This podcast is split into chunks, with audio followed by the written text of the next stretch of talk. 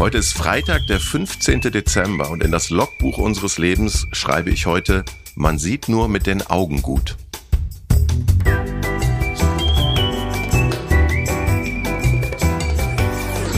Ab 17.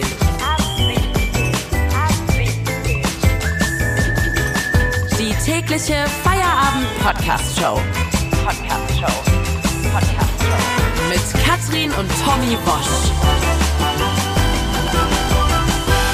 Wir machen zusammen Feierabend jeden Tag.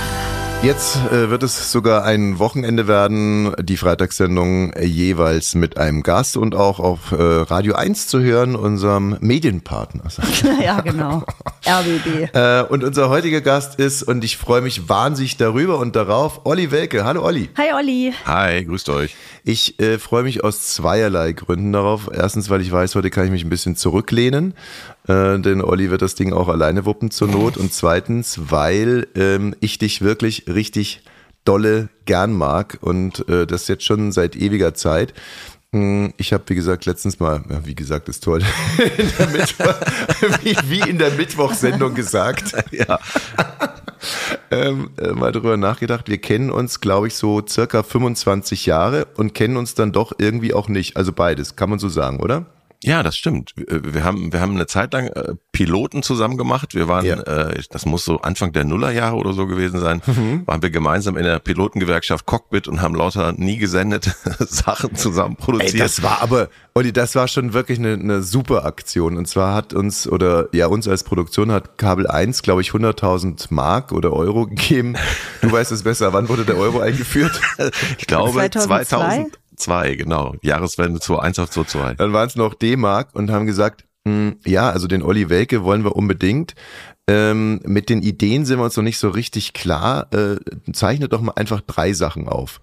Genau, Und- ja, das war das. Ja, ja. Und dann haben wir an einem Tag einen Dreifachpiloten aufgezeichnet mit dir. Aber was denn zum Beispiel Comedy, Sport und Eins war irgendwie versteckte Kamera, meine ich, oder? Ja, es waren alles drei versteckte Kameraformate und mein Lieblingsformat war, und das fand ich echt richtig toll und äh, ärgere ich mich bis heute noch drauf, dass es nicht gemacht wurde. Das hatte den Arbeitstitel Ich glaube, ich bin im Film und basierte darauf, dass Leute quasi in Filmszenen reinkommen. Also, ähm, weiß also dann ist zum Beispiel eine Komparsin auf Olli raufgesprungen und das war Dirty Dancing. Oder Ja. was? ja, so Titanic, Schlussszene oder so. Ah ja. Nee, also wie gesagt mit versteckter Kamera und dann sind halt ein paar Leute durch den Park marschiert und auf einmal kämpfte da äh, Winnetou mit einem großen Bären. Und dann haben wir halt. Was man äh, halt so kriegt für 100.000. Nee, da waren schon auch gute Sachen dabei. Bei Big Lebowski zum Beispiel haben wir in der Bowlingbahn ähm, gedreht und da hat der großartige Alexander Schubert, der ja auch bei euch in der Heute-Show mitmacht, ähm, hat dann diese eine Szene von Jesus gemacht. Jesus, ja, genau. Ja, und Ja. nee, das war wirklich ein tolles Format. Wie viel hab ich denn gekriegt für den 100.000 Öcken eigentlich? Weißt du das noch? Du hast damals knallhart verhandelt. Also ich glaube, es ging um einen, äh, einen Grillnachmittag Ja. bei uns, der nie stattgefunden hat. Kost und Logis, genau. Nee, und, das, und die andere Sache ist auch toll, sich Olli Welke einzuladen und einfach nur durchzuquatschen. Aber die andere Sache, die ich total faszinierend fand, ist, da haben wir ähm, mit Kindern gedreht und die Kinder sollten eine neu, den neuen Babysitter reinlegen. Du hast also quasi den Vater gespielt ähm, und hast dann an den neuen Babysitter übergeben und dann haben die Kinder den neuen Babysitter natürlich komplett aufgemischt. Und mit dabei war damals auch meine Tochter. Ach, Und äh, ich erinnere mich noch sehr gut daran, dass ich mit meiner Tochter abends nach Hause gefahren bin. Ich war ziemlich kaputt und meinte so zu ihr, du äh, Tochter, vielen Dank, dass du mir heute so toll geholfen hast. Ihr habt das echt super gemacht, ihr Kinder und so. Und dann meinte sie, ja, und Charlene hat Schambehaarung. was? Der, der, Über, der Übergang ist aber ziemlich interessant. Dann Thematisch. meinte ich, also ich meine, die war noch klein damals, ne? Und äh, hat halt auch eins von den Lockvogelkindern gespielt. Dann meinte ich, wie Charlene hat Schambehaarung. Äh, Charlene war auch so um die acht oder so. Und da meinte sie, ja, also immer wenn ich gedreht wurde, waren die auf Toilette und haben sich äh, äh, gegenseitig äh, so. Und meinst du, das ist anders äh, am Set woanders? Da werden sich auch gezeigt, ob man Schambehaarung hat oder nicht. Nee, aber damals ist mir nochmal viel über Kinder klar geworden, während, während Olli und ich da vorne im Wohnzimmer kämpften mit den Widrigkeiten des Lebens, Ja. haben unsere Kleindarsteller in der Toilette. Äh, Ihre Körper entdeckt. genau so ist es. Aber keins der Formate wurde gekauft. Nein. Also wenn ich höre, dass ich was gespielt habe, daran konnte ich mich jetzt zum Beispiel nicht mehr erinnern, dann war das natürlich schon dein erster Denkfehler, mich als Schauspieler zu buchen. Das Na, ist, na, äh, na, mein keine lieber gute Freund, Idee. der Wichser Ja, da hatte ich 18 Sätze inklusive Guten Morgen, Chief Inspector. Der, und der saß, der Satz. Der saß wie eine Eins, ja. Aber dann erinnere ich mich auch noch an einen launigen Grillnachmittag bei Welkes im Garten. Ähm, Und äh, ja. Ja, wir, ich, wir waren auch einmal äh, zum Grillen bei dir, glaube ich. Also, aber du hast recht, wir kennen uns privat Das eigentlich hast du kaum. überlebt? Ja, wir sind dann sogar spazieren gegangen, als wären wir damals Oh. schon so alt gewesen, wie wir heute sind. Da wart ihr doch erst 30. Tommy würde jetzt mit 50 nie mehr spazieren gehen ich mit auch der nicht. Familie. Ich du auch auch nicht. Nein, natürlich nicht. Bin ja nicht Nein. verrückt. Da habt ihr Erwachsene gespielt. Ja. Aber, aber ums ums zu Ende zu bringen, äh, bei Olli lege ich meine Hand dafür ins Feuer, dass er einer von den, von den Guten ist. Und äh, es gibt ganz weniges, die Schnittmenge von erfolgreich und gut ist äh, vernichtend gering. Man kann es quasi fast an zwei Fingern abzählen. Wer wer wäre der zweite, der dir noch einfällt, Olli? Oh, da, also, da kennen wir aber noch einige. Natürlich hat, du hast den Faktor Glück und äh, so vergessen, aber äh, ja, also Pastewka, Herbst, also jetzt aus meinem engeren Bekanntenkreis, Ja. beide Naja, die gut und erfolgreich. Äh, Kalkow ist zumindest gut, sag ich mal. Okay, euer äh, Kalk und Welk geht aber auch richtig durch die Decke gerade. Da sind wir ein bisschen neidisch. Ist das so? Ich ich- ehrlich gesagt, und das klingt jetzt irgendwie so äh, nach Ja, Kokettieren. so ich kenne nur die Zahlen aus der ARD Audiothek und da sind wir immer die Könige, aber ich weiß nicht, was das bedeutet. Sag mal, habt ihr euch eigentlich mit dem Ding verarschen lassen? Also ich meine, ihr habt einen richtig großen Podcast-Erfolg. Damit wür- würden andere ganze Dörfer ernähren. Kriegt ihr so, so ein ARD-Butterbrot dafür?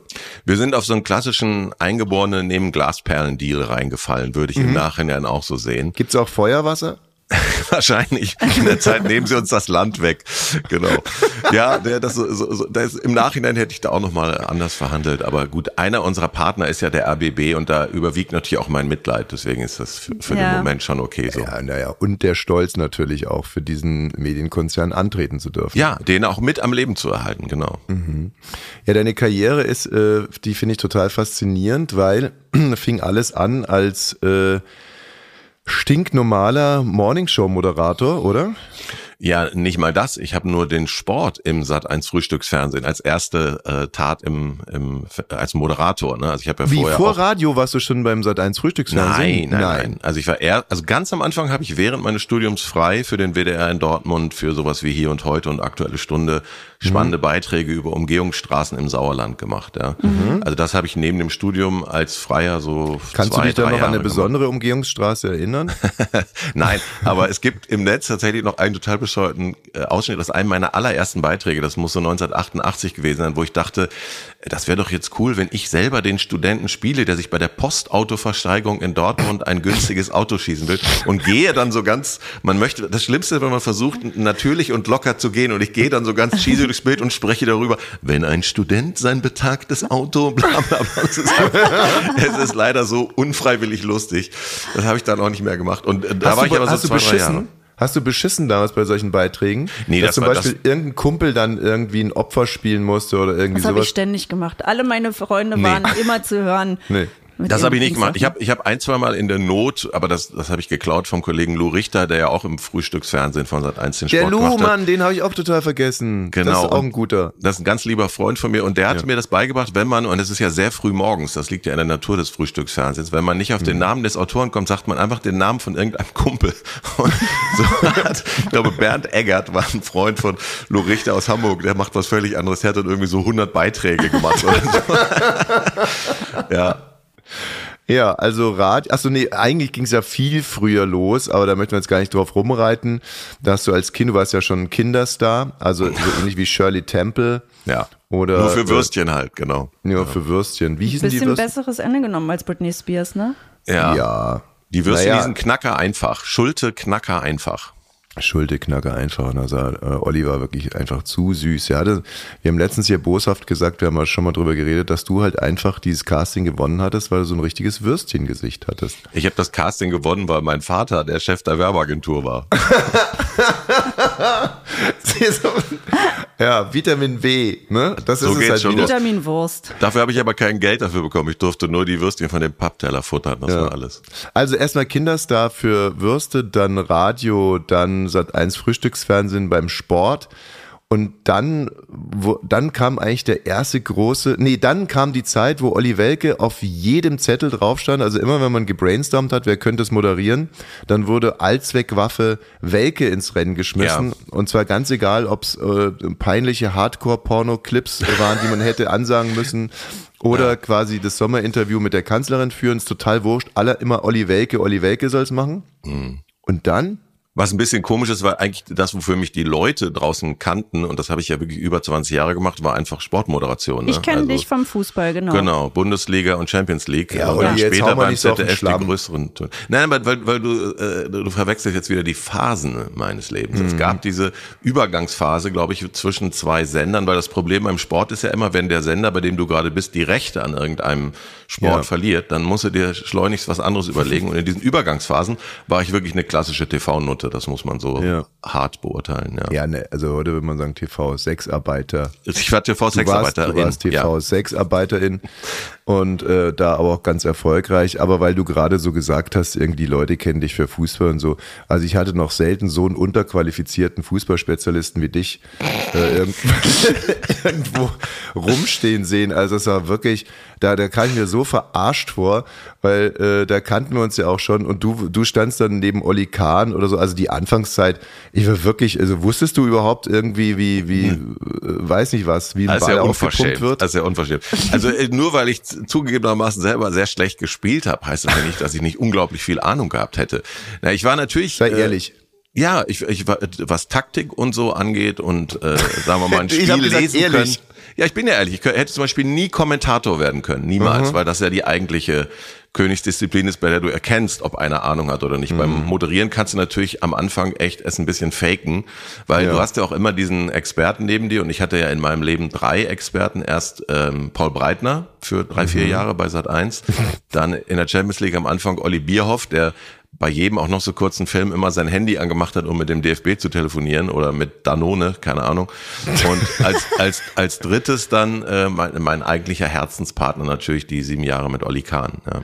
Also muss man dazu sagen, Danone ist kein französischer Nationalspieler, sondern äh, ein Joghurtkonzern, für den er Weiß jeder, was sie dazu hört. Von Danone. Haben wir palettenweise rausgeschleppt. Pa fangen wir mal mit Paul Breitner an. Der ist auffällig geworden, unter anderem als er Daniela Katzenberger äh, bei, ich glaube, was bei Lanz äh, versucht hat, rund zu machen. Mhm. Ähm, und ihr sagte, so Leute wie sie tun, äh, hängen sogar ihren Arsch aus dem Fenster, um ins Fernsehen zu kommen. ja, stimmt doch. Also ein, äh, ein, ein dubioser Grandler, Paul Breitner. Das sagst du nur, weil du Bayern-Fan bist und immer noch genervt bist von den Kolumnen, die er früher in der BAMS über Bayern-Insider-Geschichten geschrieben hat. Naja, also ich kann dir zu Paul Breitner eine sehr persönliche Geschichte, weil es war der, der erste Prominente, dem ich live und wahrhaftig gegenüber, beziehungsweise ich stand neben ihm am Pissoir vom äh, Charlie M., einer Münchner Nobeldisco, in die ich erst rein durfte, als eigentlich die wirklich äh, Prominenten schon im, in der Reitschule waren oder im, hier im P1. Mhm. Aber äh, Paul Breiten hat es scheinbar auch nicht gerallt und war noch im Charlie M. Und da standen wir nebeneinander am Pissoir. Und da war ich so 19 und er natürlich schon dementsprechend ein bisschen älter. Ja, und er sah genauso grantig am Pissoir aus, wie er immer grantig aussah. Einfach ein grantiger ja, Mensch. Soll der super fröhlich pinkeln? Machst du das? Ja, klar. Ich, ich habe übrigens, so. hab übrigens das erste, wo wir gerade bei Pissoir-Geschichten sind, ich habe als ja. äh, meine erste Begegnung mit Udo Lattek, Gott hab ihn selig, war auch äh, in einer Toilette und wir standen auch an den Urinal. Und ich begrüße ihn so, weil ich wirklich ihn auch immer gerne mochte im Fernsehen und sagte, Mensch, Udo, schön, dass wir uns mal kennenlernen, obwohl im Knigge steht ja, man soll sich auf der Toilette nicht unterhalten und er einfach weiter geradeaus gucken, dann halt doch die Schnauze. Hat er recht, touché, sagt man da. Ja, also ich habe Paul Breitner nicht angesprochen. Mein, ersten, mein erstes Gespräch mit dem Fußballer war mit äh, Stefan Effenberg, da war ich Moderator bei Radio Siebe in Ulm. Ja. Und da hatte sich der äh, Effenberg hatte sich einen Tiger, glaube ich, ins Haar rasieren lassen. Ah, das war das, ja, ja, ja. Hm. Und dann, äh, und dann, da war ich total erstaunt. Da hat dann irgendwie die, die Redaktion von Radio 7 bei Gladbach angerufen, ob wir denn mit dem Herrn Effenberg sprechen könnten. Und da hat er gesagt, ja, man hat er ausrichten lassen, ja, direkt nach dem Training würde er gerne machen. Also da war er richtig heiß drauf. Da hat er mit jedem Dödel drüber gesprochen, dass er sich diesen Tiger hat ins, ins Haar rasieren lassen.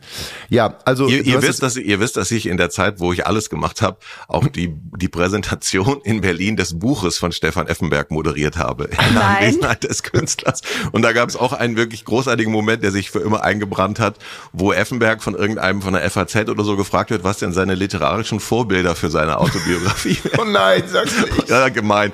Und er sagt dann, äh, ja, also ich habe jetzt, die kam, war da gerade rausgekommen, ich habe mir das auch mal angeguckt, äh, die Dieter, das Dieter Bohlen Buch, was der so gemacht hat, äh, und ähm, ähm, äh, Hitlers Tagebuch. Und dann war, kurz, dann, war, dann war kurz still und dann dachte ich, ich bin ja der Moderator, ich muss ihm helfen und sage, äh, Sie meinen jetzt äh, in der Das Stern, in der, in der Stern-Version, und er sagt, nee, nee, das richtige Buch. Und dann dachte ich, gut, wir wechseln das Thema. Ich stelle ihm jetzt eine andere Frage. Ist ja auch egal. Ach so, du, wenn wir gerade schon bei so Pannen sind, auf was bezog sich eigentlich dein, dein Logbucheintrag?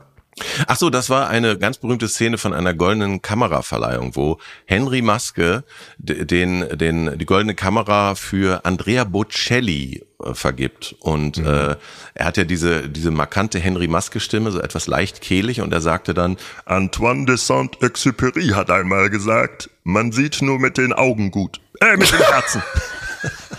weil, weil er hatte kurz gefreestylt und hat dann statt Herzen Augen gesagt.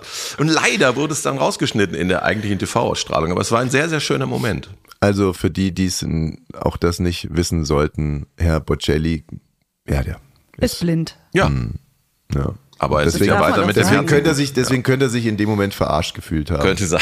Ich wette, er fand es auch lustig, weil wir fanden es alle lustig. Du, aber das Effenberg-Buch habe ich gelesen und da stehen wirklich wahnsinnig komische Sachen drin. Ich weiß nicht, ob du dich noch erinnerst und mir helfen kannst, das zusammenzusetzen. Also Herr Effenberg war ja irgendwann mal mit Frau Strunz zusammen oder ist mit Frau Strunz Immer noch, zusammen. ja, ja. Hm. Ja, also ähm, Strunz, was erlauben Strunz, war ein Mannschaftskamerad von Effenberg. Die beiden haben beim FC Bayern München gespielt. Wie jetzt, Moment, jetzt muss ich selber nochmal nachhaken. Der, der, der, die Frau Effenberg, wo man diese schlimmen Ja. Bilder auch immer vom Ja, Oktoberfest die hat jetzt die eine war. neue Frisur seit gestern. Ah, gut zu wissen. Das google ich gleich mal. Ist das die ehemalige Frau Strunz? Ja. Das weiß ich nämlich nicht. Ja, Ist das so? weiß ich aber. Ach so, okay. Guck an. Die hat Aber- auch äh, zwei Kinder mit Strunz. Aber die Passage ist so lustig, weil Effenberg, äh, also er hat quasi seinem Mannschaftskameraden die Frau ausgespannt, was schon ein dickes Ding ist, und die hatten eine lange Affäre. Und irgendwann mal hat Frau Strunz dann, Herr Strunz gesagt, dass sie äh, mit Effe zusammen sein will. Und dann hat sie Effenberg auch gesagt, sie hätte, sie hätte es jetzt ihrem Mann gesagt. Und dann schreibt Effenberg, dann bin ich sofort zur Tanke gegangen und habe mir drei Maßriegel gekauft. Ja, da hat er Ja. wirklich bei Hitler abgeguckt, ne? Das war ja ein alter Brauch im Führerbunker, genau. so, wir sehen so richtig, wie er so in seinem Ferrari so, ei, ei, ei, ei, ei, was mache ich jetzt? Was mach ich drei jetzt? Maß, Scheiße. Macht mobil, bei Arbeitsspaß ein Spiel. Ja. Aber es ist doch schön zu hören, dass sich das wenigstens gelohnt hat äh, und die immer noch zusammen sind. Also Das finde ich Ah, ganz, ja, ganz wenn, toll. das- wenn das Ja, wirklich die Ex von. Strunz ist, okay. On-Off-Beziehung. Okay, du hast jetzt immer noch nicht gesagt, wie deine Zusammenarbeit mit Paul Breitner war, aber wir nehmen Nein, die es war, an. die war tatsächlich toll, weil äh, ähm, also ich habe eigentlich mit allen dreien eine schöne Zeit gehabt. Ich habe das auch immer so als mein persönliches äh, pä- pädagogisches Projekt betrachtet. Gerade so bärbeißige Leute wie wie Breitner oder auch später Olli Kahn irgendwie ein bisschen, sagen wir mal, sympathischer rüberzubringen oder die dazu zu bringen, sich zu öffnen, weil beide haben natürlich in Wirklichkeit tatsächlich auch sowas wie Humor und Selbstironie. Die haben die nur nie rausgelassen. Und das war eigentlich mein ganzer Ehrgeiz, dass die äh, mal diese andere Seite von sich zeigen konnten. Na, Olli Kahn sitzt jetzt zum Beispiel auch auf äh, Podiumsdiskussionen mit und spricht offen über Depressionen und toxische Männlichkeit, habe ich neulich gesehen. Oi. Olli Kahn, das sage ich ja immer wieder, äh, ist einer der wenigen Leute, die sich, ich nenne es mal etwas allgemeiner und nehme dich jetzt aus, Katrin, die sich in unserem Alter überhaupt noch weiterentwickeln und zwar nicht zum Schlechten. Das ist quasi gegen die Natur, weil normalerweise, der Tommy weiß das, werden alle angelegten negativen Eigenschaften nur schlimmer über die Jahre. Und bei Kahn war es wirklich anders. Der hat tatsächlich erfolgreich an sich Da, gearbeitet. da kann ich aber noch mal eine schöne Wolte zurückmachen zu Paul Breitner, von dem man ja sagt, er sei in seiner Jugend Maoist gewesen, also man könnte auch sagen Kommunist oder der linke Paule. Und da gibt's ja dieses Sprichwort, äh, wie geht das nochmal, wer in seiner Jugend kein Kommunist war, äh, hat kein Herz und wer im Alter noch Kommunist ist, hat, Hat keinen kein. Verstand. Oder irgendwie so. Wie, wie hat sich denn das bei Paul Breitner entwickelt? Also bei Paul Breitner war es einfach so, dass er äh, am Anfang hatte er noch diese äh, Aggressivität, diese Grundaggressivität, äh, mhm. die man ja auch an ihm gekannt und geschätzt hat. Ich war einmal mit ihm in einem Stadion in Leverkusen, wo äh, ein Leverkusener Fan im Vorbeigehen was Verächtliches zu ihm sagt und er steht sofort Nase an Nase mit diesem völlig fremden Mann und schreit, willst du fotzen? Und das war für mich als Nicht-Bayer erstmal eine total traumatische Erfahrung, weil ich musste dann wirklich nachfragen, was hast, was hast du gerade zu dem Mann gesagt? Und dann erklärte mir, was der Fotzen ist und die Steigerung ist Bockfotzen. Ja. Und ich musste ihm dann erstmal klar machen, dass das in Ostwestfalen überhaupt keine Drohung ist. Also, äh, was, was, soll das denn sein? Das ist aber wirklich so lustig, weil als ich nach Berlin gekommen bin, das war ja wirklich Alltag. Das hat man immer gesagt, magst du Fotzen oder magst du Ich kannte das nicht. Kriegst du Fotzen, ich kannte das auch nicht. Ich war auch äh, wirklich vollkommen geschockt. und dann ist halt einfach eine Watschen. So. Ich habe ihn dann da weggezogen und später hat mir aber die Frau von Breitner, die wirklich eine ganz reizende, tolle Frau ist, hat mir gesagt, ja, der Paul, der muss sich einmal am Talk mit irgendwem bis aufs Blut streiten, sonst ist er nicht glücklich. Und, das, und das, das, stimmt auch ein bisschen. Daran ist ja zum Beispiel auch seine Bundestrainerambition gescheitert, weil er am Tag, als er denen zugesagt hatte, dann noch ein Interview gegeben hat, wie scheiße es beim DFB ist und dann war der Job wieder weg. Das ist halt Paul, ja aber ich mag ihn. Ein toller Mensch. Und dann kam Oliver Bierhoff, der ja äh, nicht nur Alpecin-Werbung gemacht hat, glaube ich, sondern ansonsten auch ein vergleichsweise eher glatterer Typ ist, seines Metiers, ein wenig süffiger. Der, ähm, übrigens, wenn wir schon bei Ehefrauen sind, äh, da gibt's auch eine komische Geschichte, die ich nicht so richtig zusammenkriege, weil mir der Name nicht einfällt. Es gibt einen ex-jugoslawischen Basketballer, war es Toni Kukoc, also ein absoluter Weltstar, NBA-Spieler, der in Deutschland äh, mit dem Auto unterwegs war mit seiner Frau und dann auf der A7 leider tödlich verunglückt ist. Und Oliver Bierhoff hat dann die Frau geheiratet. Ja, das habe ich auch mal gehört. Ja, genau. Die Geschichte ist natürlich ohne den Namen nur halb so gut. Ähm, liebe KI, könnt ihr bitte mal den Namen nachreichen? Nee, nee, Tommy, du meinst wohl Drazen Petrovic. Genau, so war's. Und äh, wie war Olli Bierhoff in der Zusammenarbeit? Das war am Anfang, also in der Zusammenarbeit war der sowieso sehr nett, wir haben uns gut verstanden. Es war nur so, dass er als Experte nach anderthalb Jahren ein bisschen, äh, sagen wir mal, seinen Zweck verfehlt hat, weil da hatte er dann schon den Job als, ähm, ja, was war eigentlich seine Berufsbezeichnung beim DFB? Manager. er war der Manager, genau, hat die Hotels äh, festgezurrt und so weiter. Ab dem Moment, wo er wusste, dass er den Job hat, wollte er natürlich keinem der beteiligten äh, deutschen Nationalspieler mehr irgendwie wehtun. Und dann wird so ein Experte auch irgendwie sinnlos, wenn du immer nur Verstehe. sagst, ja, das Defensivhalten, ja, wen meinst du? Nur so allgemein, das ist ja eine Aufgabe für die ganze Mannschaft. Jetzt sag den Namen. Keine Chance. das war dann ein bisschen, bisschen Du meinst, da waren andere Leute, die äh, über Spieler sprechen und sagen, der hat sich im Strafraum wund gelegen, sind dann irgendwie ein bisschen angenehmer an der Seite, ja. Ja, das war ja, also Mehmet Scholl war ja der, der, Gott der ähm, Experten und das war ja das, was Olli Kahn auch so angestachelt hat, dass alle immer Mehmet Scholl so viel cooler und besser fanden als ihn, weil natürlich mhm. auch der Experte Kahn am Anfang sich mit den Themen, die außerhalb des Strafraums spielen, auch wirklich nie so besonders gut auskannte und dann hat er sich halt wirklich coachen lassen von Taktikexperten und reingehängt, einfach nur, weil ihn diese Lobhudelei für Scholl so angekotzt hat. Das fand er, er ist halt ein mhm. sehr kompetitiver Mensch und egal um was es geht, würde auch gegen, wenn er gegen Vierjährige spielt, einfach komplett durch die durchrennen. Das ist schon geblieben, glaube ich. Ja, da gibt's tausend Geschichten, ne? Also bis hin zu, ich weiß nicht, ob die stimmt, soll wohl irgendwo am Tegernsee gewesen sein, dass ein Mensch mit Behinderung einen Elfmeter schießen sollte und Olli Kahn jeden rausgefischt hat. Aber so ist er halt, der Olli. Ja, es gibt ja auch, das, da habe ich auch mit ihm tatsächlich drüber geschimpft, weil wir waren irgendwie kurz hintereinander, ist auch schon zehn Jahre her, bei Klein gegen Groß, diesem Pflaume-Format, wo man gegen Kinder spielt. Und natürlich muss man das, finde ich, immer so anstellen. Also man soll jetzt nicht absichtlich verlieren, aber natürlich möchte man, dass das Kind gewinnt. Ist doch klar, weil das hat irgendwie wochenlang geübt und ist aufgeregt. Und er hat dann gegen so einen wirklich super süßen, gefühlt siebenjährigen Jungen mit so einer ganz großen Brille gespielt und es ging darum, Bälle in ein von Fangnetz reinzuputten. Und der Junge war halt nervös und hat dann irgendwie so, weiß ich nicht, sechs, sieben versenkt und dann kommt halt dieser, diese Maschine Kahn, einfach plöpp, plöpp, plöpp, plöpp, plöpp. Und das Kind wird immer eingeblendet und die Augen stehen schon so unter Wasser Wasser. Irgendwie 32 zu 7 oder so. Und ich sage jetzt zu ihm, Olli, warum hast du das gemacht? Und er meinte nur, ja, dann soll er nicht spielen. also diese Seite gibt's schon. Ja, das ist halt wirklich toll. Äh, also darum habe ich dich sehr beneidet, dass du diesen Menschen mal so kennenlernen äh, konntest, den wir nur kennen als jemand, der Spieler beißt, in die Ohren beißt, der, der im Karate-Sprung durch den Strafraum segelt und wirklich mit fast schon der Absicht, jemanden zu verletzen, musste man ihm damals unterstellen, der äh, im, im Meisterschaftsfinale unbedingt den indirekten Freistoß schießen wollte, wo dann ähm, ne, den dann Andersen reingemacht hat und äh, Bayern hat dann Schalke noch abgefangen und, und Olli Kahn rennt über den ganzen Platz und brüllt, ich will schießen und Scholl sagt als Maul und geht zurück. Ja. Du Freak. Ja. Und ähm, also ich, der war schon wirklich ein großer Held meiner Jugend. Ähm, ich habe auch aus anderer Quelle gehört, dass er teilweise aber auch nicht so erfreulich ist im Privaten oder im im Beruflichen, also dass man sich da nicht total drauf verlassen kann. Also ich glaube, dass der Kahn wirklich, eine, also ich ist. glaube, dass der eine Entwicklung genommen hat und dass ich ihn schon in einer, ein, zum Glück in einer völlig neuen Phase kennengelernt habe, wo es dann auch Mhm. im On so war, wenn er dann sagt, wie er irgendwie vor einem Spiel oder äh, umgekehrt, wie er nach einem Spiel runterkommt während großer Turniere, dass er dann immer, er dann so Geschichten erzählt, dass er dann irgendwie zum Fenster gegangen ist und rausgeguckt oder dass er mal ein Buch gelesen hat. Und an der Stelle habe ich halt laut gelacht und er hat, hat dann aber nach kurzen Stutzen auch mitgelacht, weil ich nicht abgenommen habe, dass er ein Buch gelesen hat. Also der, das war schon nett. Das war echt ein angenehm. Gerade weil wir so unterschiedlich waren, hat das so einen Spaß gemacht. Ne? Also das finde ich ist ja, glaube ich, auch das Geheimnis von so Duos, die einigermaßen funktionieren, dass man zwar eine Ebene hat und eine Schnittmenge, aber sich auch vom Typ her massiv unterscheidet. Natürlich. Also wir sind extrem ja, guck mal. Katrin und mich. Also, ja, und ihr ähm, seid sogar verheiratet. ja, wir sind verheiratet. Katrin ist äh, ganz klar der, der maskuline Part hier, Ja. sowohl privat als auch am Mikro. Und ich habe hier die Soft Skills. Ist so schön, dass Und- ich jetzt mal euren Wintergarten sehen kann, weil ich, ich habe euch ja öfter mal gehört und ich hatte auch so eine Vision, wie ihr da, ich, ist da irgendwo der See, von dem ihr mir erzählt? Kann man den von da Ja. aus sehen, wo ihr jetzt seid?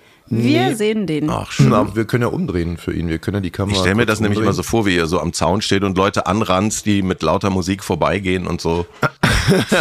Ja, naja, Guck mal, fremdes Kennzeichen, Schatz. Wer ist das? Guck mal, Olli, wir drehen jetzt mal um. Oh, das- oh, das ist ja traumhaft jetzt wirklich. Ja. Oh Mann. Du, und der war letztens gefroren und da, äh, dann, äh, dann ist sein Kumpel, der Thomas, hier mit Langlaufschienen über den See geflitzt. Traum. Ja, in den ersten fünf Minuten noch wie so ein tapsiges Entlein, aber äh, kurz darauf hatte ich dann den Bele wieder drauf. So. Er, er Wo glitt ist, elegant dahin. Okay. stell mal vor, ich wäre eingebrochen. Also, wo ist Wosch? Wo ist Wosch? Aber das Hätte äh, der Live-Kommentator in deinem Kopf gerufen, genau. Ja. während ich so Dein letzter Gedanke. Und, und dann ein halbes Jahr später hätte sich einer meiner Lieblingswitze so zugetragen. Ähm, warte mal, wie ging denn der nochmal? Ach so, wenn, da stimmt, da wird so eine Leiche reanimiert und ähm, die hat dann Schlittschuhe an. Äh, muss man dazu sagen, dass der Witz im, im Juni spielt, also Juli. Ich habe den jetzt ein bisschen Ja. vernagelt. Ne? Da wird so eine Timing war jetzt so mittel, aber Ja. Ja, nein. Timing war mies. Jetzt kommen wir aber mal zur Heute-Show. Fußball ist ja auch schon eine Weile Ah, her. Katrin, wirklich, ich habe jetzt mal hier einen schlechten Witz gemacht und da werde ich ja direkt abgegrätscht. Also, aber gut, lass uns, äh, lass uns zum Jahresrückblick kommen. Wir würden gerne mal anfangen mit den Peinlichkeiten des letzten Jahres. Und Diesen Jahres. ähm, Des muss zurückliegenden, wirklich sein? fast Muss das vollständig zurückliegenden Jahres. Gut. Ähm, also diesen Jahres, den Peinlichkeiten diesen Jahres und ähm, chronologisch gesehen ging es ja los mit einem geilen äh, Video von Frau Lamprecht. Ähm, Ja, die Ihr geiles. Silvestervideo. ja. ja, ein Silvestervideo. Und Christine Lamprecht von der SPD, damals noch Verteidigungsministerin, wackelte da aber auch schon so ein bisschen, weil sie, weiß nicht was, zum Beispiel Flugreisen mit ihrem Sohn unternommen hat. Und äh, äh, glaube ich, direkt nach der, nachdem sie Verteidigungsministerin wurde, hat sie gesagt, also, also jetzt hier, ich werde mich jetzt halt nicht irgendwie groß einlesen, ist doch wurscht, ob das so ein Panzer ist oder so ein Panzer. Mir doch egal, also, ein, ob das ein Oberst ist oder ein Feldwebel. Ich lerne doch jetzt nicht die also Schulterzeichen. Ja. äh, Panzer oder Motorrad, wie soll man denn das wissen? Und so, da möchte ich mich jetzt nicht so reinfrickeln.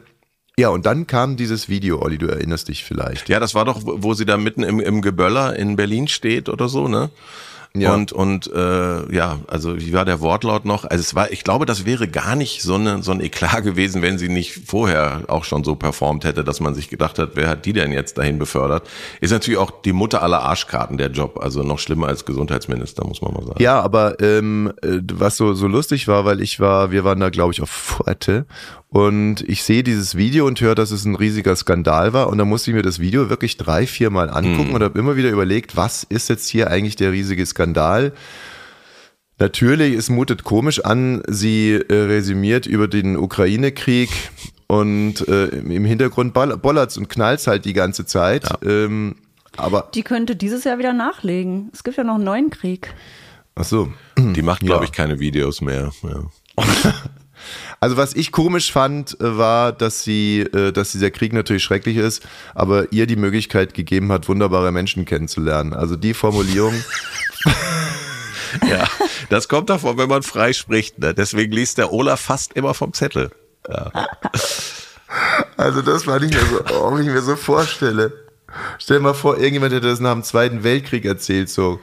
Weißt du? Ja, ich stelle mir auch immer vor, weißt du, die haben ja dann auch diese ganze Armada von Presse- und PR-Heinis auch in so einem Verteidigungsministerium und die gehen dann morgens zur Arbeit und sehen als erstes dieses Video und wollen aus dem geschlossenen Fenster springen. Das ist einfach zu das schön. Auch, aber ich habe mir damals so vorgestellt, weißt du, so mein Opa und, äh, und seine Brüder kommen zurück aus dem Zweiten Weltkrieg, die waren, die waren alle im Zweiten Weltkrieg und dann ist der eine Bruder, der, der nicht eingezogen war, der sitzt dann da und so und erzählt über den Zweiten Weltkrieg und sagt, ja, also für mich war es irgendwie auch eine schöne Gelegenheit, mal ein paar neue Leute kennenzulernen. Ja. Und ja, dann sitzt der eine mit dem Appenbein da und der andere, der irgendwie nichts mehr hört. Ah, Traumata noch mitgebracht. Die hatten ein etwas anderes Blick, einen etwas anderen Blick auf das Geschehen, ja, natürlich. Insofern, wenn du den Kanzler gerade schon erwähnt hast, dann springen wir mal in der Zeit und kommen zu Captain Scholz.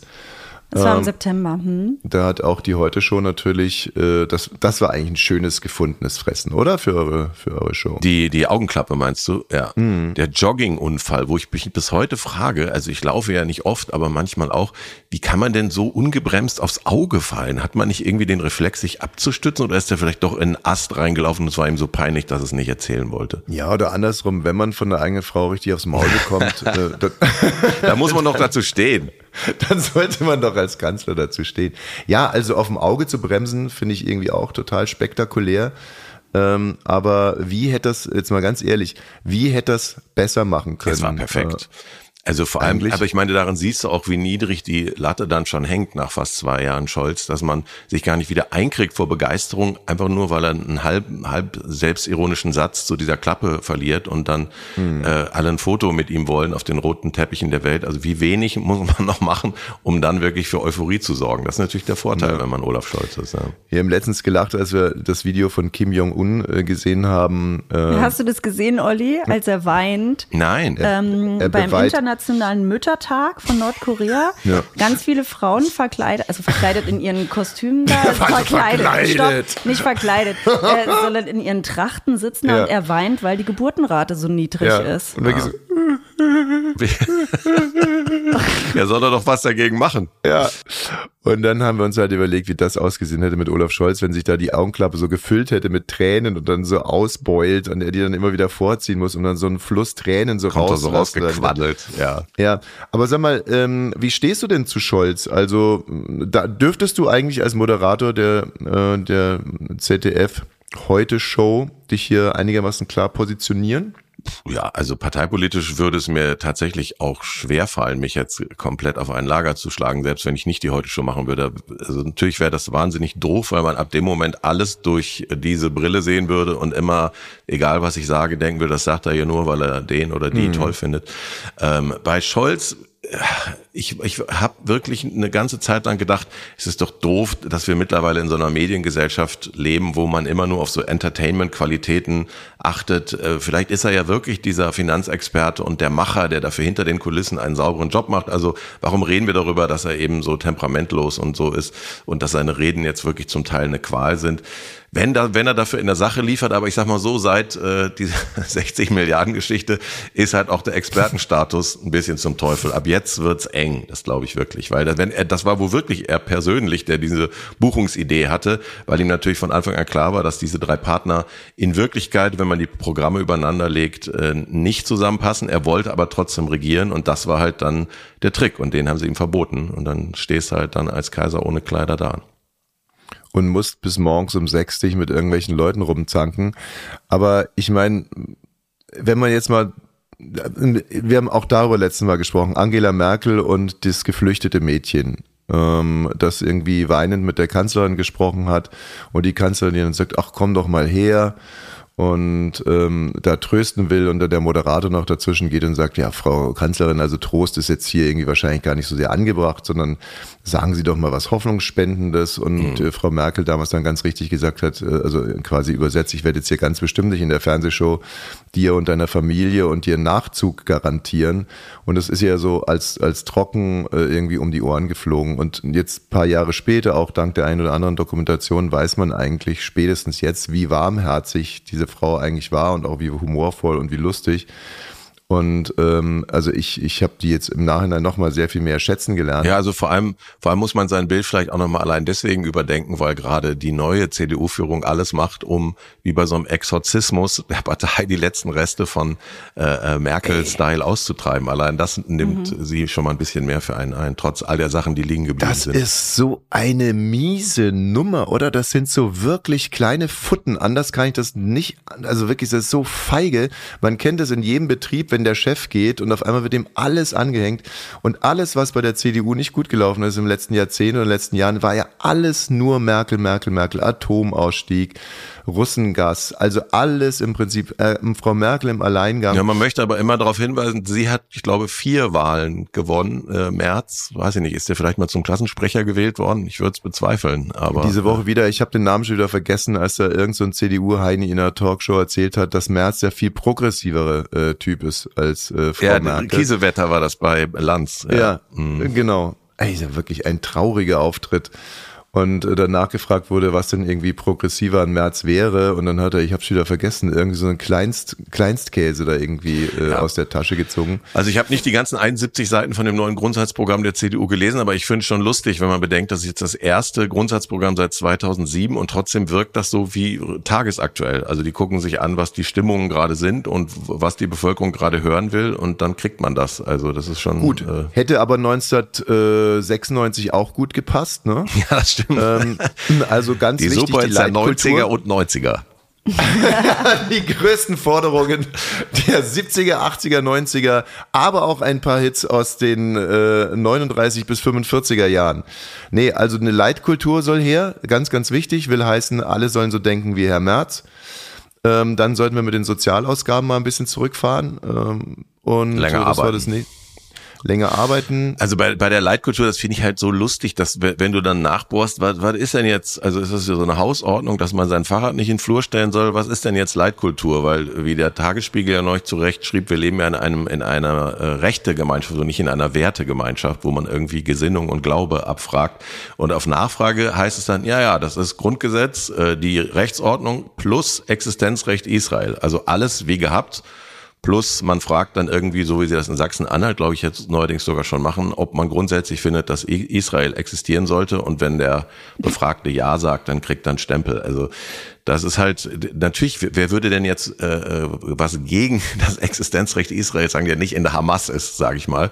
äh, aber es ist doch so ein Schwachsinn, immer zu glauben, wir brauchen mehr als das Grundgesetz oder das deutsche Strafgesetzbuch. Natürlich brauchen wir nicht mehr. Das sind die Regeln, die hier gelten. Punkt. Also warum muss das immer wieder, ja natürlich, weil es als Abgrenzung gedacht ist. Es ist immer ein Wir gegen die und nicht zufällig sagt, heißt es dann ja, Muslime, die unsere Werte teilen, gehören zu Deutschland. Ja, das könnte ich für alle anderen Religionsgemeinschaften dann aber auch aufzählen. Warum nehme ich die Muslime Muslime raus, aus Gründen natürlich. Siehst du, so wie mein alter Verfassungsrechtsprofessor da gesagt hat, das Grundgerecht reicht eigentlich, aber genau. die Gesellschaft füllt dieses Grundgesetz mit Content an, wie ein Fußball. Das Grundgesetz ist nur die Hülle, die Gesellschaft ist die Luft drin und wenn zu wenig Luft drin ist, dann springt's nicht richtig. Ja, das so. ist unser Problem für euch. Es springt nicht. So, Christian Lindner bekommt auf die Eier, war auch irgendwie eine schöne kleine äh, Panne auf dem FDP FDP-Parteitag. Ach ja. Ihr auch in der Sendung. Nicola Beer, ne, war das, die ihm da aus Versehen in die, ins Gemächt gegriffen hat. Ja, aus Versehen, aus Versehen, ja, weiß man's. Wie hast du denn die Szene interpretiert, wenn ich fragen darf? Naja, also wenn ich jetzt Schiedsrichter gewesen wäre, hätte ich mir auf alle Fälle äh, nochmal einen Videobeweis geholt. Hätte da zwei, dreimal drauf geguckt, hätte geguckt, ob es da so eine Art Funkeln in ihren Augen gab oder ähm, in ihren, in seinen. Wie in seinen? Ach so, da sind wir ja direkt äh, hier bei dem anderen äh, Kasper. Infantino? Nee, wie hieß er? Der Kuss nach der äh, Fußball-Weltmeisterschaft? Rubiales. So, wer war denn Infantino nochmal? Das ist der FIFA-Boss. Der, der, Ah, ja. der, der jetzt Saudi-Arabien mit der nächsten großen WM beglückt hat. ja, stimmt. Ja, Rubiales. Äh, wie, wie fanden wir das so? Übertrieben oder zu Recht? Wie war denn das nochmal? Also Naja, das war der, gewinnen- der die Siegestaumel und er dachte, was ist jetzt hier äh, angebracht im Jahr 2023 und dachte, ja dann Zungenkuss, anders geht's ja nicht. Olli, du, über, du ekelhafter Übertreiber. Also, die eigene Nationalmannschaft äh, der Frauen wird Weltmeisterinnen sozusagen und dann feiern die und springen und hüpfen und der Präsident und das, also die Geste, zumindest im, im, im Freeze, im Standbild, Ja, ist ja. schon irgendwie sehr chauvinistisch und maskulin, nimmt also eine der Spielerinnen, Nimmt doch den Kopf und macht nimmt dann den Kopf und gibt ihr ein Küsschen, Also wie, wie bei all diesen äh, Skandalen oder bei den meisten ist ja dann die, die Reaktion äh, immer das Entscheidende. Also so wie ja äh, jetzt zum Beispiel auch bei, bei Aiwanger, die, die Art, wie er umgegangen ist mit dieser Flugblattenthüllung, war ja für mich der eigentliche Skandal und bei Rubiales war es ja genauso, dass er dann tagelang irgendwie so einen Krieg gegen die. Medien geführt hat und, und gesagt hat, äh, man will mich fertig machen und jetzt erst recht und seine Mutter ist in Hungerstreik getreten, damit er, damit er weiter Frauen knutschen darf. Also das, meistens ist das ja die eigentliche Peinlichkeit. Ich gebe dir recht, diese Be die Bewegung in der Zeitlupe ist schon ein bisschen, also die ist ungelenk und doof. Entscheidend ist aber, dass sie hinterher gesagt hat, dass sie das richtig kacke fand, wenn er einfach nur gesagt hat, hätte, und zwar vielleicht einen Tag später, sorry, da, das war eine Übersprungshandlung, das war die ganze Emotion, tut mir leid, dann wäre das Ding ja komplett abgeräumt gewesen. Das ging ja aber natürlich noch so ein bisschen weiter. Also wenn sie gesagt hätte, ja, sie hatte gesagt, dass sie es kacke fand, aber dann wurde dieses Video, es tauchte dann auf, wie Im Mannschaftsbus das? im Mannschaftsbus und er betritt den Mannschaftsbus und die ganzen Frauen skandieren küssen, küssen, küssen. Das kann man jetzt auch wieder interpretieren. War das jetzt schon sozusagen eine Auflehnung oder ist es da noch nicht so richtig durchgesickert? Jede Frau hat natürlich auch das Recht darauf, es erst eine Woche später so richtig scheiße zu finden. Ähm, aber irgendwie so, so total eindeutig fand ich es nicht. Klar, der Hungerstreik der Mutter, der dann übrigens auch umgehend wegen Hunger abgebrochen wurde. Deswegen würde ich auch nie in Hungerstreik treten, genau. aber ich finde sowieso, was ich gerade sagen wollte, ich finde es immer, wenn sich die Familie mit ins Zeug schmeißt, dann wird es immer ulkig. Ja, dann hast du verloren, Könnt ihr euch noch ja. erinnern, als Djokovic ja, ich musste auch gerade an die Mutter von Djokovic denken. Ja, naja, äh, es war ja nicht nur die Mutter, als Djokovic Das ganze Dorf. ja nicht, nicht einreisen und dann ausreisen musste und so weiter und so fort. Und dann äh, der Vater vor den ganzen Pokalen voll, von Djokovic. Äh, Hat so er ihn nicht sogar Video- mit Jesus verglichen dann? Ja, Das war gut, ja. Das fand ich klasse. Ja, meine, meine Eltern sind instruiert worden, dass sie sich, egal was passiert, nicht zu mir äußern dürfen. Ja. ah ja. Speck der Hoffnung, was läutet da bei dir? Speck der Hoffnung. Speck der Hoffnung. Gucke kurz, Bacon of Hope. gucke kurz an mir runter. Ah, Beacon of Hope, ne? Und dann, dann hat, hat äh, Annalena aus Versehen äh, Speck gesagt, genau. Ja. Du bist gut. Du bist einfach gut. Äh, South Africa's path to freedom has been a Bacon of Hope. Krieg direkt Hunger. Aber ich finde, sowas ist immer gemein, oder? Ah ja, mit Total. Englisch ist bei mir sowieso gemein. Ich kann das ja auch nicht. Das ist natürlich das Ja. Role Model ist Oettinger und Stoiber, aber vor allem Oettinger, der als, glaube EU-Kommissar, also da könnte man so ein bisschen Englisch können, ähm, da so vor sich hingeschwurbelt hat. Ja. Was, wie würdest du es denn machen, Olli? Stell dir mal vor, du kriegst jetzt einen Mörderjob an, aber du kannst wahrscheinlich sehr gut Englisch, oder? Ja, ich glaube, okay genug, ja. Sehr gut, weiß ich nicht, aber okay genug. Ich finde nur, weißt du, zum Beispiel haben wir das ja auch nicht gezeigt in der Heute Show. Und zwar jetzt nicht, wie, wie manche denken, weil wir eine grünen links versiffte Sendung sind, die dann ausgerechnet Frau Baerbock schützt. Die Grünen haben es jetzt gerade nach ihrem Parteitag bei uns ja nachweislich ordentlich abgekriegt. Aber ich finde diese Sachen, genau wie der 360-Grad-Spruch, da kann man kurz drüber schmunzeln und dann sieht man aber, wie diese daraus entstehenden Memes auf allen rechten Kanälen rauf und 360 runter laufen. Und das Sagen wir den 360-Grad-Spruch, sorry. Also ich können jetzt natürlich blöffen und nicken, aber Ach so, das war äh, Baerbock. Ähm, da ging es auch um die Ukraine und dann irgendwie meinte sie, ich, also ich krieg's jetzt im Wortlaut auch nicht mehr, aber dann müsste sich Putin oder so Russland um 360 Grad drehen. Und das fanden natürlich alle ganz lustig, weil man dann ja logischerweise wieder bei vorne ankommt. Der, sie meinte 180, mein Gott. Aber äh, du merkst halt, äh, das ist natürlich auch die Social Media Welt. Sowas bleibt dann für die Ewigkeit und läuft auf Telegram-Kanälen äh, rauf und runter und dann verliert es für mich aber auch schon ein bisschen seinen Reiz. Aber die Löwen hattet ihr doch bestimmt drin, die dann wild Da waren wir ja war, in der? Sommerpause im Gegensatz zu euch. Ich habe euch ja im Sommer begeistert gehört, weil ihr die, die äh, zu den wenigen gehörten, die keine Sommerpause gemacht haben und Da haben wir durchgesendet jetzt haben. angefangen, genau. Ja. Ach, Stimmt, wenn man direkt nach dem Anfang Gefühl. wieder aufhört, ist auch kein gutes Zeichen. nee, da haben wir knallhart durchgezogen die ersten Wochen. Na, ich fand, ich, die Geschichte hat mir natürlich Spaß gemacht, weil ich habe ja auch lange in Zehlendorf gewohnt und mhm. äh, hatte selber Begegnung mit Wildschweinen. Wir haben da am Heinrich-Lehr-Park gewohnt und da war, war über mehrere Jahre hat da echt eine immer größer werdende Rotte von Wildschweinen gelebt und ich hatte beim Joggen mehrfach so ein Schiss, weil die stehen dann auf einmal auch so im Halbdunkel vor dir, so als Gruppe und gucken dich so an und im Grunde im Sinne von, was machst du jetzt? Gehst du außen rum oder willst du hier durch? Was hast du vor? Hm? Sag was, genau. sag irgendwas. Und dann gehst du so genau. rückwärts wieder den Weg runter. Nee, ich, äh, dann muss man, muss man den einfach schmeicheln. So mache ich es auch immer bei Hunden. Ich sage immer so, du bist ein ganz schöner. Ach, du bist ein ganz, ganz ganz schöner. musst du die Leitsau ansprechen, genau. Du mit Wildschwein ist mir eine der, ich habe ja öfters mal so Geschichten, die mir keiner glaubt, die sich aber wirklich so zugetragen haben. Und ich bin ähm, leicht angeschickert mit der S-Bahn damals nach Heiligensee, ne, wo du Bis jetzt glaube ich alles. mit der S-Bahn nach Heiligensee gefahren und weil ich angeschickert war, bin ich eine Station zu früh ausgestiegen und wollte dann, ähm, um auch sicher zu gehen, also ich meine, das war mein Nachhauseweg, wie, wie betrunken kann man eigentlich sein. Also ich wollte, um sicher zu gehen, den Gleisen entlang gehen, damit ich auch sicher da ankomme, wo ich hingehen wollte. Und äh, dann wurde ich von einer Wildschweinrotte angegriffen, genauso wie Olli das gerade so sagt. Und Was heißt angegriffen? Na, die kommen auf einen zu, also die rennen auf einen zu also man sieht auch richtig gehend, dass die zu einem wollen, sei jetzt mal so. Es ist jetzt nicht so, dass man sich denkt, die werden jetzt gleich an mir vorbeirennen, sondern äh, die wollen was von einem. Und ich habe mich dann auf ein Auto draufgestellt und äh, dann sind die äh, dann doch eben vorbeigerannt, aber dafür ging ein Fenster auf und dann runtergebrüllt, ob ich nicht mehr alle Tasten im Schrank habe. ich wollte gerade sagen, Autoklettern ist aber auch mutig. Ey. Auf seinem Auto sitze oder stehe, ich weiß gar nicht mehr, ob ich saß oder, oder stand und äh, die Wildschweine waren natürlich nicht mehr zu sehen. Und ähm, was macht man dann? Moralische Frage. Wartest du auf den Autobesitzer und versuchst es ihm zu erklären? Rennst du den Wildschweinen hinterher? Oder C, rennst du in eine andere Richtung, als die Wildschweine gerannt sind? Du hast dich der Rotte angeschlossen. sicher ist sicher. Und lebe seitdem. Im Wald.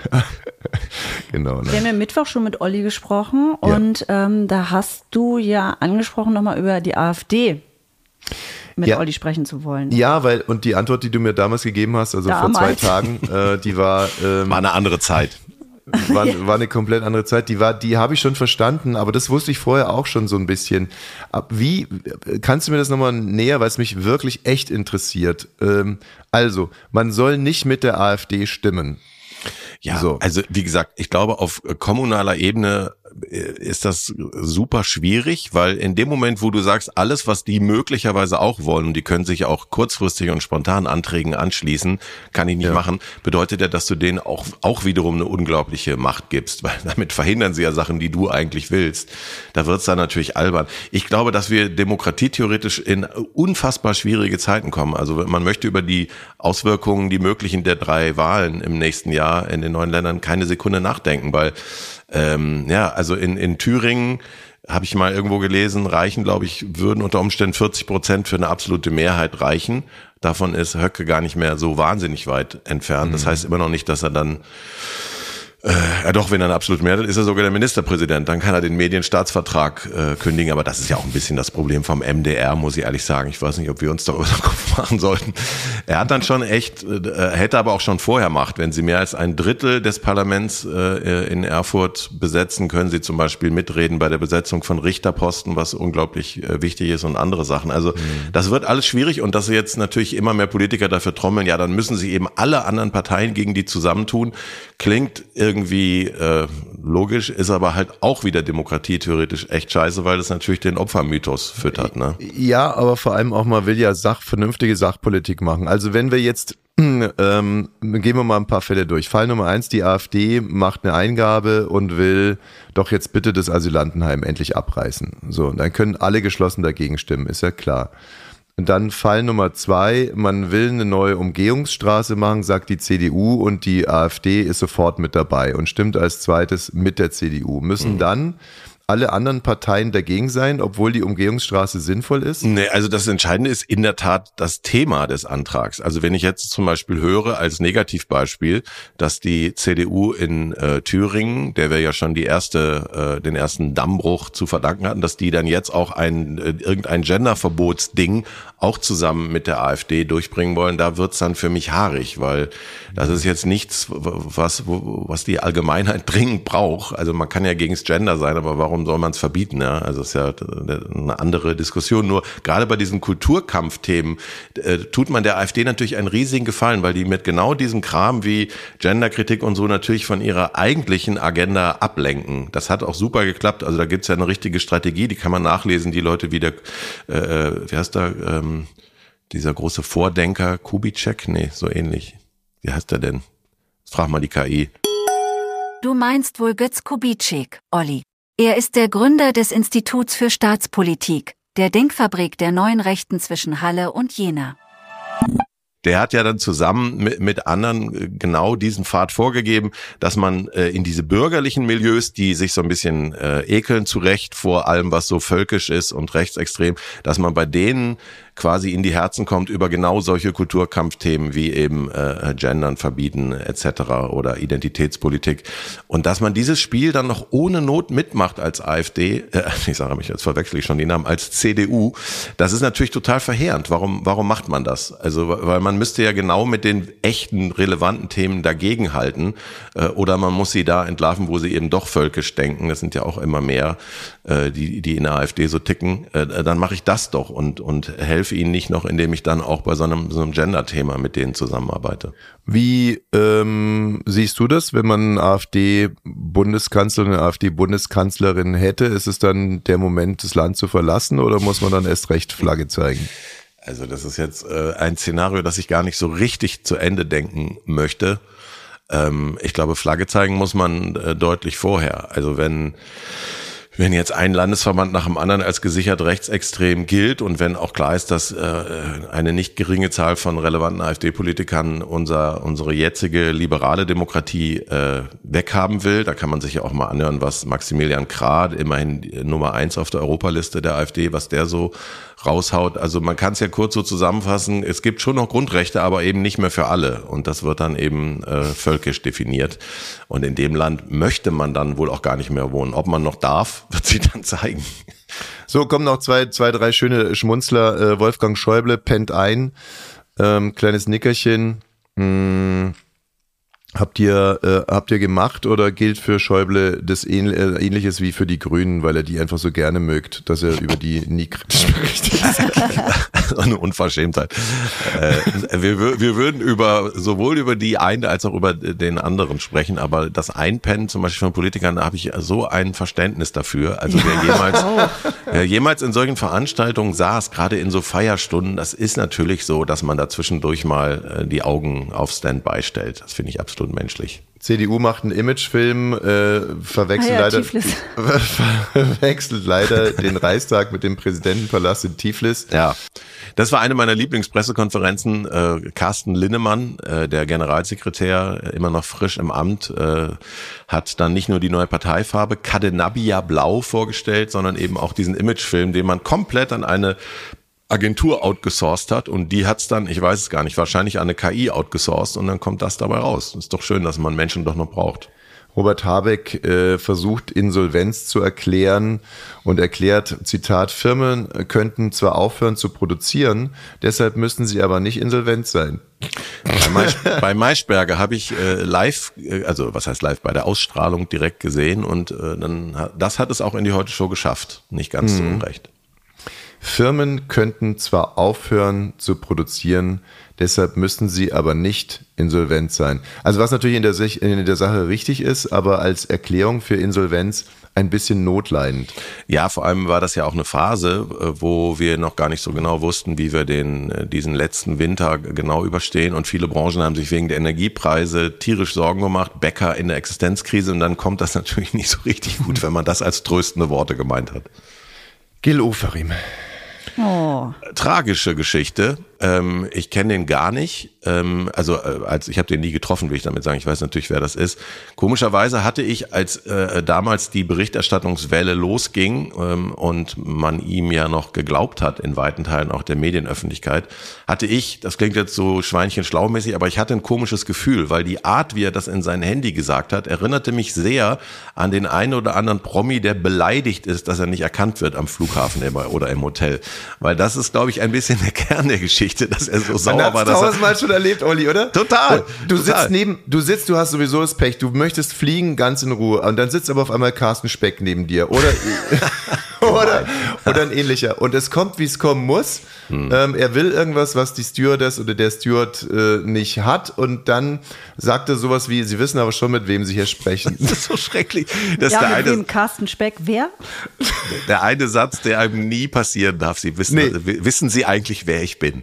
Ja, genau. Da gibt's diese super schöne Szene, kennt ihr 30 Rock, diese alte Tina Fey Serie? Ja. Wo die, wo der Tracy Morgan oder wie der heißt, dieser durchgeknallte Star im Drogenrausch zu einem Türsteher sagt, do you know who I am? No, seriously, do you know who I am? Weil er selber nicht mehr, weil er es nicht mehr wusste, wer er ist.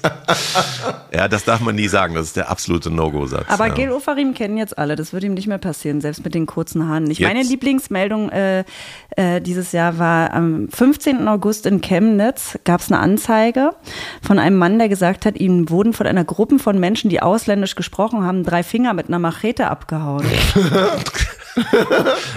Ja, das wäre super. Das Opfer gehörte dem äh, rechtsradikalen Spektrum in Ja, ja, Chemnitz. irgendeine Polizei und hat dann eine Woche später im Altglascontainer seine drei Finger gefunden, Ja, die er sich wie- selber Hacke abgeschlagen hat oder irgendein anderer Neonazi-Kumpel. War eine Wette Aber- wahrscheinlich. Aber es war äh, kein, kein, kein Ausländer, der hier, der hier wohnt und das gemacht hat mit der Machete. Das Ja. war ein Küchenmesser. Wir hatten ja damals äh, eigentlich die Idee, also das war ja gar kein Chemnitzer, der kam aus Westdeutschland, der Nazi, wie viele Westdeutsche nach, äh, gerade aus Nordrhein-Westfalen, Naja, zum Studieren geht man nach Freiburg. Genau, um, um rumzumarschieren geht man nach Chemnitz.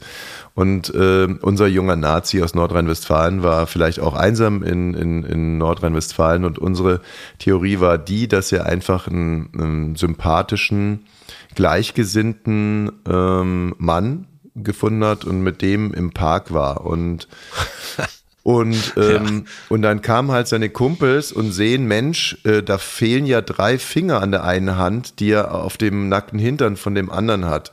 Ja. Und dann hat er natürlich sofort gebrüllt, nein, nein, das ist nicht so, wie es aussieht. Die wurden mir vorhin von äh, Migranten abgehackt. Ja. Und äh, dann sind die anderen natürlich weggegangen und haben gesagt, der spinnt doch, der spinnt doch. Und dann musste er sich anschließend mit einer Machete selber die Finger Machete. ab. Machete. Lamborghini! Gnocchi.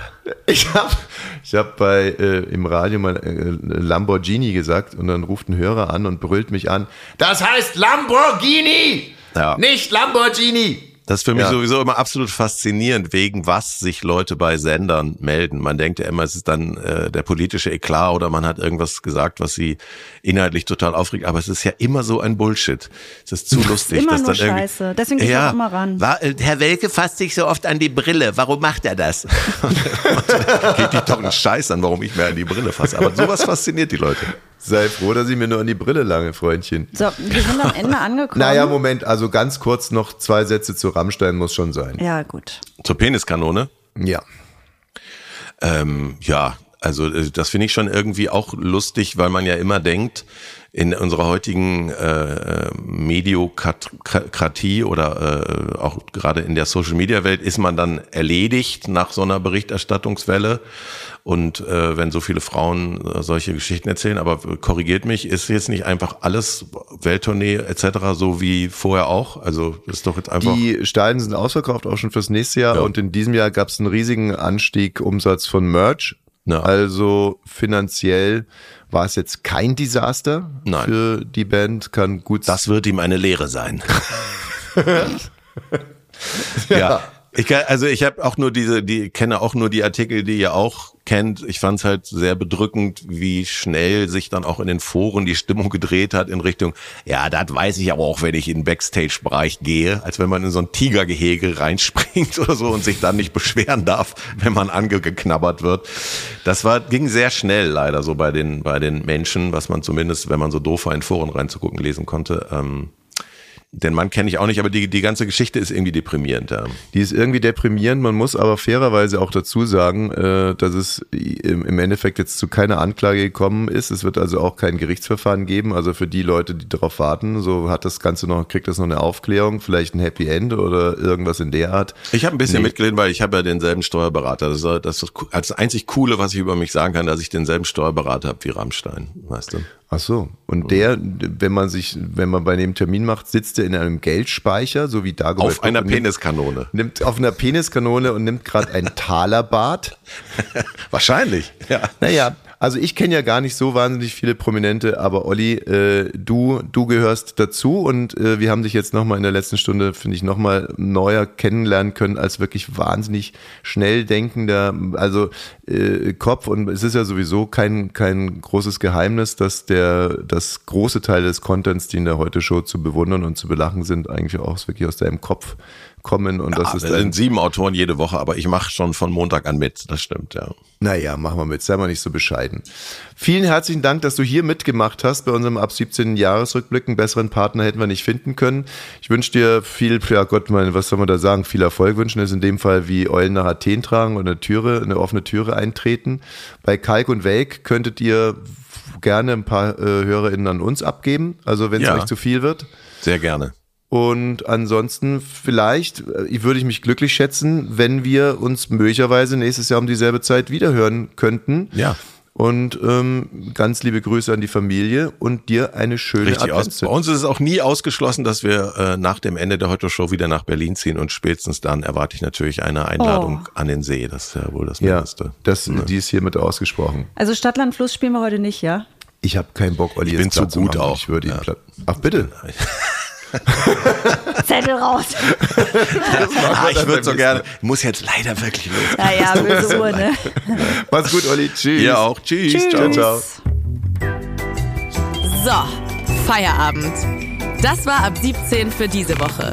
Montag geht's weiter, natürlich ab 17 Uhr. Dieser Podcast ist eine Produktion von Studio Bummens.